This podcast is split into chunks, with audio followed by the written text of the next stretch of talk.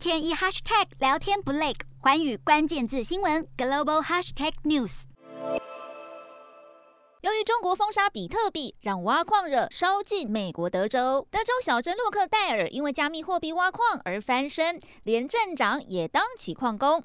而其中一家挖矿厂每个月能挖四百枚比特币，价值大约两千五百万美元，相当于台币六亿元。比特币挖矿堪称是吃电大怪兽，全球掀起加密货币挖矿热，消耗的能源竟然超过阿根廷一整个国家的用电。随着越来越多挖矿业者者涌入德州，电力需求可能在未来两年内激增至五百万千瓦。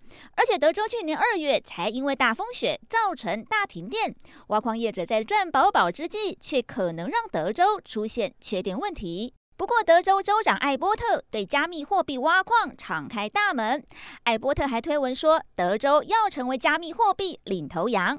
而除了电力便宜，德州对企业友善，吸引美国电动车大厂特斯拉和南韩科技巨擘三星进驻，但也让消费水平攀升。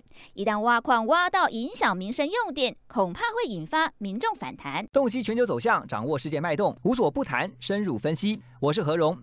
环宇全世界全新升级二点零版，锁定每周三、周六晚间九点，环宇新闻 MOD 五零一中加八五凯播二二二以及 YouTube 频道同步首播，晚间十点完整版就在环宇全世界 YouTube 频道。